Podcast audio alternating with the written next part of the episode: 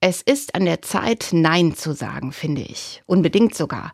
So wie der Musiker und Sänger Konstantin Wecker es vor vielen Jahren schon gesagt hat. Wenn Sie jetzt ganz unverhohlen wieder Nazi-Lieder johlen, über Juden Witze machen, über Menschenrechte lachen, dann steh auf und misch dich ein, sage Nein. Denn wir leben offenbar wieder mal in Zeiten, in denen manche es wagen zu vergessen, was es an Grauen und Unfassbarem schon einmal gab und wieder viel zu oft gibt. Rassismus, Hass und Ablehnung gegenüber Menschen, die nicht ins eigene Bild passen, die aus einem anderen Land kommen, die einer anderen Religion angehören, die behindert sind.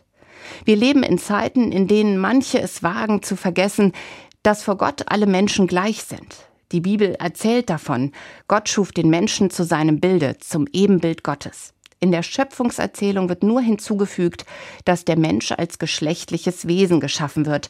Eine weitere Unterscheidung gibt es nicht. Alle Menschen sind Ebenbild Gottes. Und das heißt auch, vor Gott sind alle Menschen gleich und alle sind mit Würde versehen. Und die Würde eines jeden Menschen ist unantastbar. Punkt. So sagt es auch das Grundgesetz.